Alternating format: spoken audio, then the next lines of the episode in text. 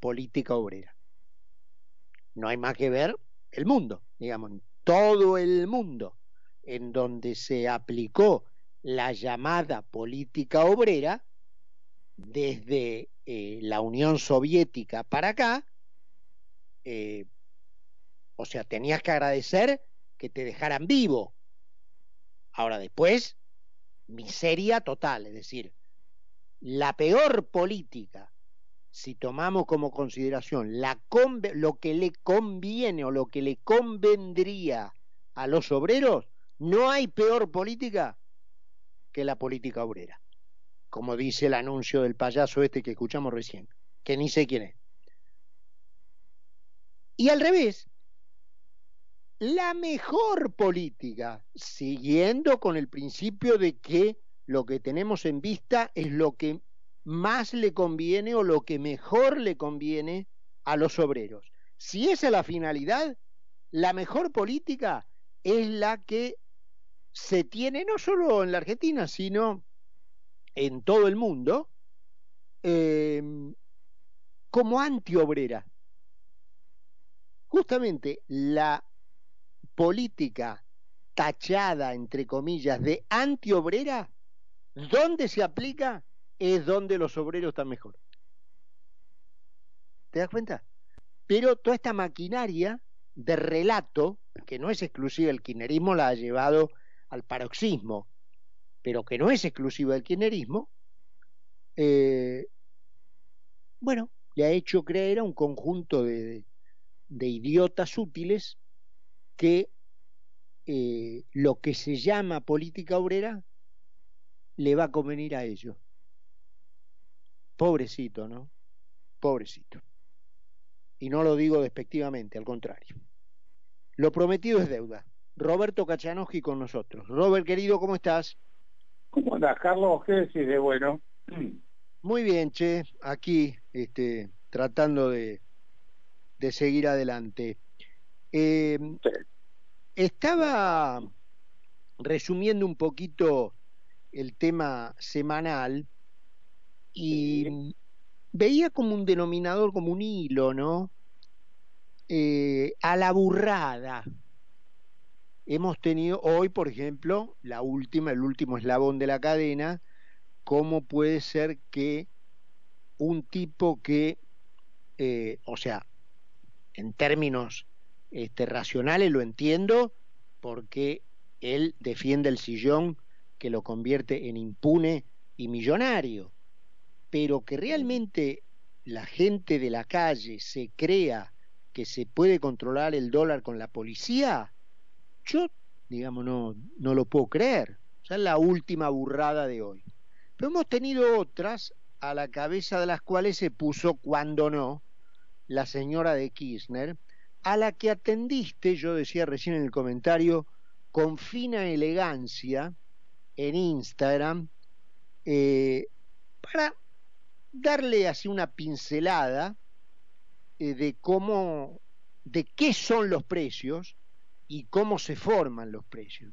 Así que me gustaría para la, gente este, que a lo mejor no te leyó en Instagram, en arroba eh, ¿Sos arroba Kachanowski o arroba R, arroba R Kachanowski, ¿no? ¿Sos en Twitter? ¿En Instagram, Robert?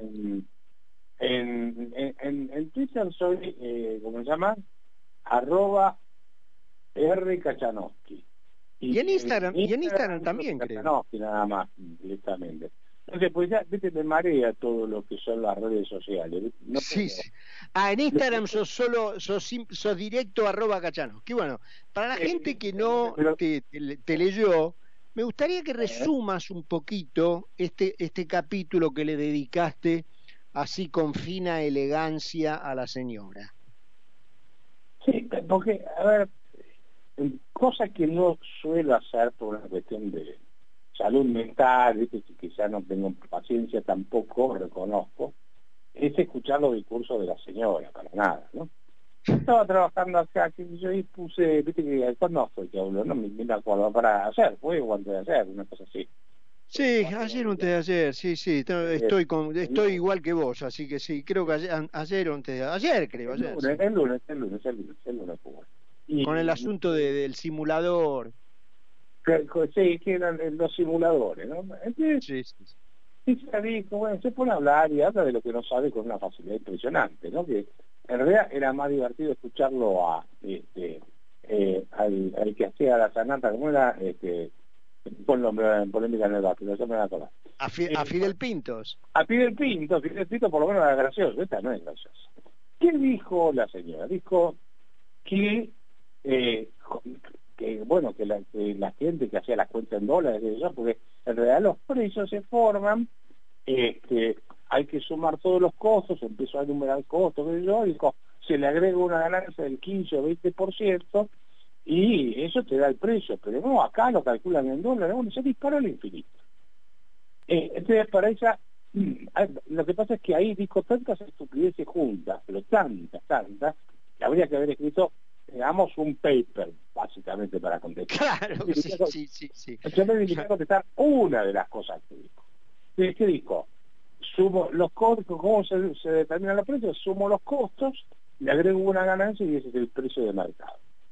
Entonces se me ocurrió buscar la obra que más cara se había comercializado últimamente, que es eh, una obra que se vendí, que se, le asigna a, Da Vinci, eh, que se llama Salvatore Mundi, y se vendió en la última subasta de crisis en, eh, en 450 millones de dólares. Entonces le pregunto a Cristina, obviamente le pregunto en forma retórica, ¿no? Digo, tanta plata gastó en pinceles, en pintura, en el lienzo, en la vela para iluminar, etcétera, como para que salga 450 millones de dólares un cuadro. Pues si más costos, agregar la utilidad no tiene sentido. Fíjense, esta mujer no sabe que los precios determinan los costos, no son que los costos determinan los precios. Primer punto. A ver, suponete que hice yo, no sé, yo soy consultor económico. me alquilo. Las oficinas más caras en, ¿qué es eso? ¿Dónde te parece? En la ciudad de Buenos Aires. ¿Cuál es el lugar más caro? ¿Puerto Madero de Cerro? No sé, suponete Puerto Madero, lo que sea. Contrato un montón de secretarios. Eh, me alquilo oficinas gigantescas eh, me tengo chofer, etcétera, etcétera, etcétera. y después sumo todos los costos, le agrego mi, utilidad y digo, bueno, cada conferencia la voy a cobrar cuando me llaman para una charla sobre la situación económica un millón de dólares. No se lo vendo a nadie, te puedes imaginar. Entonces, es al revés, ¿cómo actúo en la vida? Veo cuántas conferencias puedo llegar a dar, cuál es el precio que me puede llegar a pagar el mercado sumás todo ese ingreso y decís, en base a estos ingresos que tengo, tanto le puedo pagar a mi secretaria, tanto puedo gastar en alquiler, tanto puedo gastar en esto, tanto puedo gastar en otro. El proceso es exactamente al revés del que describió esta mujer que tendría que ir al rincón y ponerse el bonete de burro, ¿te acordás que hoy no Claro, sí, sí. A ver, a ver, este alumna Cristina, al rincón y con el bonete de burra. O sea, hoy, hoy sería estigmatizado sí, sí, sí, sí. Hoy imagínate, hoy te, meten en cana. Claro, entonces para ser más elegante les puedo decir, no sé, vaya y vuelva en marzo del 2500. Antes no. Esto ya viene la elección. Ahora, fíjate hay otro tema. Porque eh, dentro de eso, porque en realidad dijo tantas burradas juntas que era impresionante. Era, era, era como una ametralladora decir burrada. Y en un momento, pues en, esa parte se agrega otra cosa, dice, le agrego una utilidad del 15 o del 20%. Y la pregunta es, ¿por qué el 15 o 20? ¿De dónde lo sacó el número? Entonces sí, pregunto, Carlos, invertir, si vos podés invertir en una fábrica de hamburguesas en Holanda, ¿le vas a pedir la misma tasa de rentabilidad de acuerdo a las reglas de juego que imperan en Holanda, o ahora le llaman Países Bajos?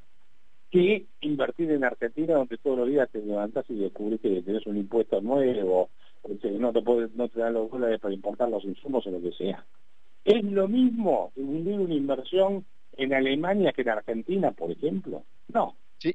Donde vos tenés más riesgo, más incertidumbre sobre las reglas de juego, etcétera, le vas a pedir más rentabilidad porque no sabés dónde terminás parando con toda, con toda la inversión. En los países que tienen reglas de juego estables, vos le pedís menor rentabilidad. Pero ni siquiera se da cuenta de eso la mujer esta. Sí, digamos, eh, eh, entre paréntesis, apoyemos, digamos, nuestra charla para dar de paso una noticia. Hoy, a propósito de lo que estaba diciendo Roberto, se fue Sara del país, ¿no? Eh, va, no sé si finalmente la marca como tal, eh, con algún grado de concesión o de licencia de uso de nombre, seguirá funcionando, pero el dueño del fondo mundial, que es un español muy famoso, decidió, eh, digamos, retirarse de la Argentina, el señor Amancio Ortega, darle los derechos de gestión a una compañía panameña y Sara se fue de la Argentina, que es exactamente lo que estaba contando Roberto recién, ¿no? Eh, Robert, y mm, yo me hago un picnic eh, con los anuncios políticos, ¿no? Viste el tipo este que sale, ni me acuerdo de qué partido es, que dice que va a terminar con la inflación congelando los precios por un año. Yo digo, ¿por qué no los congela de por vida, hermano? Claro, obvio. Finalmente, recurramos a nuestro querido amigo Diocleciano, eh, que eh, fue emperador allá por el 300 después de Cristo, ¿no es cierto? Este, romano. Con los famosos edictos de Diocleciano por los cuales había hasta pena de muerte si no cumplía. Y no funcionó. Dice que no funcionó. Así que eh, yo diría, hay un famoso libro que se llama 4.000 años de historia, no, 4.000 años de controles de historia de controles de precios y salarios, cómo no combatir la inflación. Y vas a encontrar todos, todos los ejemplos que quieras en todas las partes del mundo a lo largo de 4.000 años de controles de precios que fracasaron, obviamente. Además, si el tipo le tiene tanta fe al método, ¿por qué un año? No, claro, sí.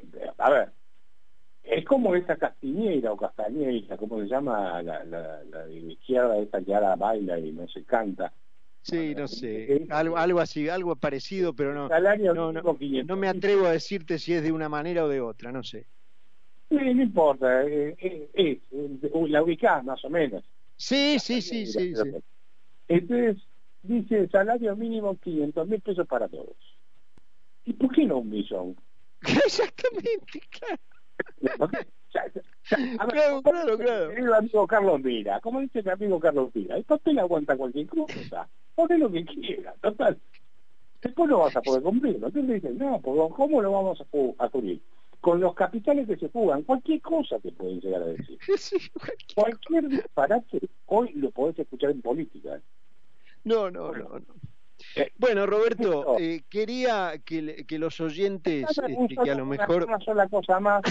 sí, cómo no. Porque para, para que la gente entienda fácil, hay un famoso que es, lo que das en clase cuando explicas básicamente los precios, ¿no? Entonces, un vaso de agua en el desierto vale más o menos que en, ahora vos en tu casa cómodamente sentado para que la gente entienda. a ver, si yo estoy en el medio del desierto y tengo sed y no tengo agua, ¿cuánto pagaría por un vaso de agua? Digo, porque Cristina, viste, no, entiende el tema precio directamente. No, no, no, no, no entiende nada, no entiende nada. Pero bueno, en fin. Este, yo quería este pequeño deleite para que quien no te leyó en, en Instagram, este, bueno, eh, se contara la anécdota de este, cómo la atendiste finamente a la señora. Ella va a seguir, ¿eh? No, no, no, te preocupes. Por supuesto.